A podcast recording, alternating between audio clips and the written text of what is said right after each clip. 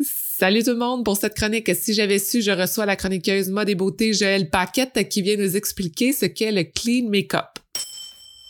Salut Joëlle! Salut Sophie! Faut que tu m'aides à démêler et à comprendre le clean make-up parce que c'est quelque chose qui m'intéresse vraiment beaucoup, mais on a tellement de produits, exemple, dans notre salle de bain, que je suis pas sûre de tout comprendre comment bien l'appliquer. Je te comprends parce que c'est vraiment un univers qui est complexe, puis il y a plein de nuances. Fait que j'essaie de, de, démêler tout ça euh, pour toi aujourd'hui. Avant de commencer, je tiens quand même à dire que euh, je suis pas dermatologue ni chimiste, mais la clean beauty, c'est un sujet qui me passionne vraiment depuis longtemps, puis sur lequel j'écris aussi plusieurs articles en tant que journaliste.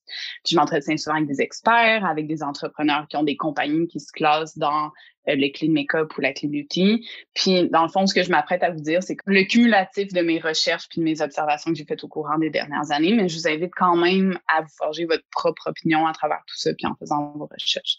Fait que pour rentrer dans le vif du sujet, euh, je pense que c'est important de répondre justement à ta question euh, du début. c'est quoi le clean make-up? Dans un monde utopique, le clean make-up qu'on peut aussi traduire par maquillage sain, euh, ça veut dire euh, que c'est des produits qui sont pas nocifs pour la santé de l'humain, puis qui normalement sont aussi accompagnés d'une certaine conscience euh, environnementale, que ce soit cruelty-free ou des emballages qui sont recyclés et recyclables. J'utilise le terme monde utopique parce que le terme clean make-up ou maquillage sain, c'est pas un terme qui est réglementé. Chaque compagnie peut avoir sa propre définition. Ça veut dire qu'il y a des compagnies qui ont des définitions du clean make-up qui sont très, très, très, très lousses, mettons. Puis on, peut se demander un peu, c'est quoi l'intérêt pour une compagnie de pousser l'argument clean, ils sont pas vraiment clean dans les faits?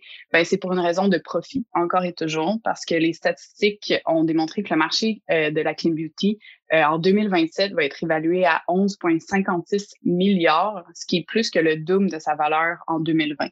Donc, disons qu'il faut s'attendre à ce qu'il y ait de plus en plus de marques qui s'attellent au mouvement. Certaines vont le faire vraiment en bonne et due forme, avec les bonnes intentions puis de la bonne manière, mais d'autres, c'est sûr qu'ils vont juste surfer la trend sans réelle conviction. Aussi, c'est à voir ces chiffres-là, clairement, il y a de plus en plus de gens qui, euh, qui, s'intéressent au clean make-up qui veulent l'adopter dans leur routine.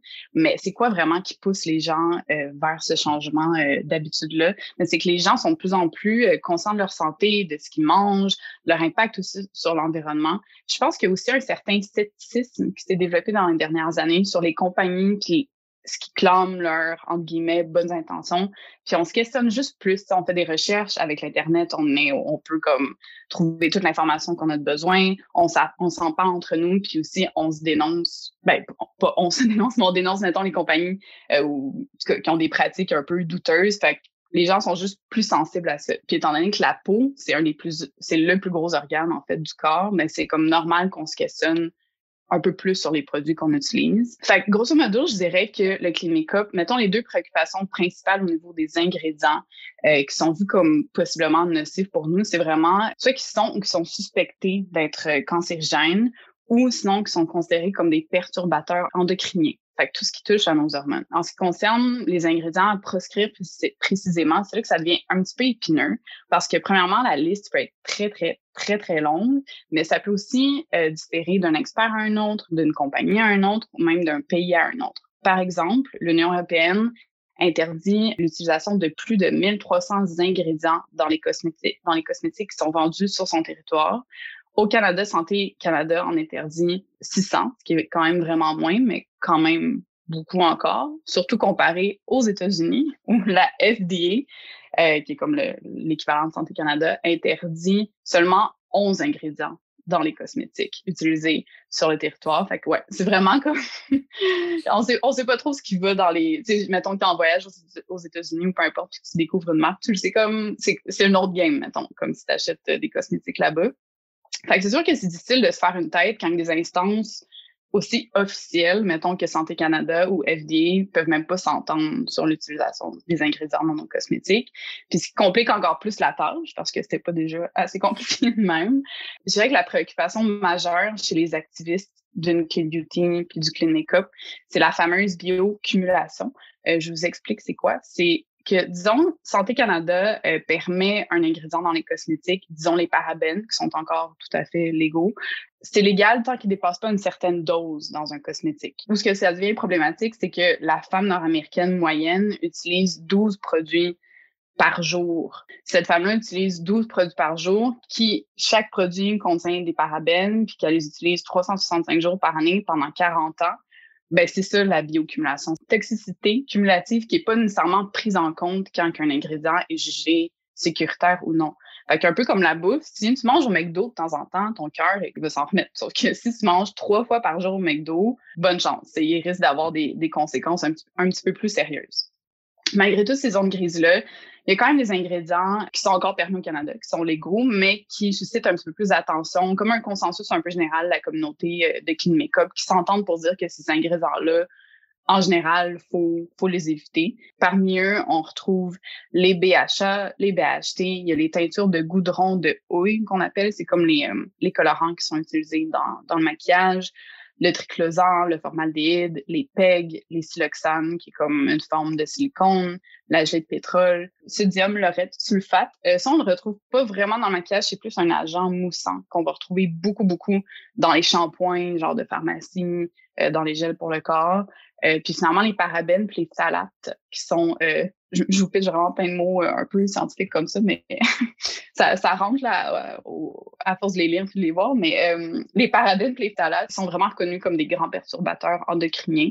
Pour vous expliquer un peu ce qu'ils font, c'est que dans le fond, ce sont puis encore une fois, je suis pas scientifique, fait que c'est très vulgarisé, mais c'est que c'est des ingrédients qui sont tellement minuscules que dans notre système, c'est comme si notre système endocrinien les percevait comme des hormones. Fait qu'ils se comportent comme des hormones. Ça peut vraiment avoir un impact sur leur production, puis justement comment notre système hormonal se comporte en général. Ça, ça peut vraiment entraîner des sérieux troubles hormonaux, puis comme toutes les conséquences qui en découlent, de l'infertilité aux anomalies congénitales. Puis l'autre truc aussi que je sais vraiment, euh, je sais à faire un point là-dessus, c'est les fameuses fragrances, euh, parce que la plupart des produits, il y a toujours l'ingrédient fragrance, souvent comme un peu plus vers la fin. Puis le truc avec les fragrances, que moi, quand j'ai appris ça, j'étais vraiment choquée, c'est que les fragrances, c'est considéré comme un secret commercial. Fait que les marques sont pas tenues de divulguer c'est quoi a dans une fragrance. Fait que quand tu vois le mot fragrance, mettons dans ta liste d'ingrédients, ça se peut qu'il y ait 148 ingrédients dans cette fragrance-là, mais qu'il n'y a aucun moyen de savoir c'est quoi. Puis un des ingrédients qui est souvent retrouvé dans les fragrances, c'est les fameuses phtalates dont je viens de vous parler, qui est euh, un perturbateur endocrinien. Fait comme je disais, la liste peut être vraiment longue.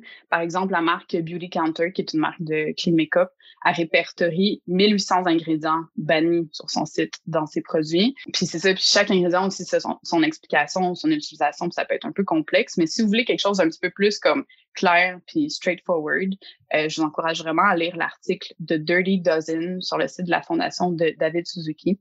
Euh, c'est un peu la liste que je viens de vous donner, mais avec des informations un peu plus complètes sur leur, leur utilisation, leur impact sur la santé, puis des études aussi scientifiques qui viennent euh, qui viennent euh, appuyer tout ça. Je aussi à faire un petit bémol, euh, ben, en fait, que naturel n'égale pas nécessairement clean beauty, puis que ingrédients synthétiques n'égale pas nécessairement mauvais pour la santé. Par exemple, l'arsenic, c'est totalement naturel, mais on sait que ça peut causer la mort. Puis vice versa, tu as des ingrédients qui sont fabriqués en laboratoire qui sont complètement sécuritaires pour l'être humain. Fait que c'est juste de pas nécessairement associer naturel à bon puis synthétique à méchant. Donc euh, maintenant qu'on sait tout ça, la grande question c'est comment est-ce qu'on peut appliquer ça à notre routine de tous les jours, à notre maquillage? Donc euh, je vous ai préparé un beau document avec euh, plein de recommandations d'applications qu'on peut downloader sur son téléphone pour pas avoir à commencer à lire les, les ingrédients à l'infini puis pas s'y retrouver parce que c'est des mots compliqués et tout. Je vous ai aussi fait quelques listes de, détaillants de confiance où on peut trouver du clean. Pour terminer, je, boucle la boucle en disant que la clean beauty, comme je mentionnais au début, il y a aussi un aspect environnemental à la, au clean make-up, maquillage sain. Puis, il faut faire sa part, nous, en tant que consommatrices. Puis, comment faire sa part, c'est de disposer de nos cosmétiques de la bonne manière. Parce qu'il y a des, en fait, beaucoup des, des, cosmétiques maquillage comme le mascara, vernis à ongles, rouge à lèvres sont pas recyclables dans nos bacs verts. Ça crève un peu le cœur de les jeter aux poubelles parce que souvent la plupart sont fabriqués en plastique. Mais heureusement, il y a de plus en plus de compagnies qui offrent des programmes de recyclage. Euh, il y a notamment euh, l'Occitane euh, en collabo avec TerraCycle que tu peux apporter vraiment un sac de n'importe quel produit, de n'importe quelle marque, puis eux autres s'occupent de le recycler comme il faut. Puis aussi, c'est nouveau, mais il y a des bacs pacte euh, installé dans les labés un peu partout au pays. C'est en collaboration avec une marque de maquillage 5 qui s'appelle Mob Beauty. Donc, on peut juste les apporter dans ces bacs-là, puis après ça, ne plus s'en faire. Donc voilà, moi je conseille vraiment de vous informer, lisez sur le sujet, écoutez des documentaires, éduquez-vous parce que c'est vraiment la, la meilleure façon de, de faire de meilleurs choix. Génial. Merci beaucoup, beaucoup, Joël, pour toutes ces informations-là.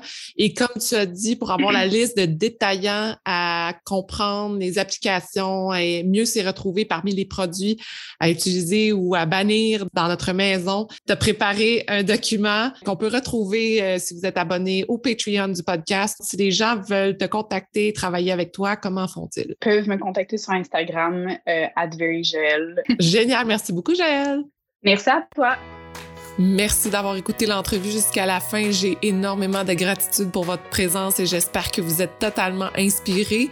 Si vous voulez garder contact, rendez-vous sur le Instagram de Femmes de Fer et vous pouvez également vous abonner au Patreon de Femmes de Fer pour encourager l'équipe à produire encore plus de contenu pertinent pour vous. Je vous souhaite une magnifique journée.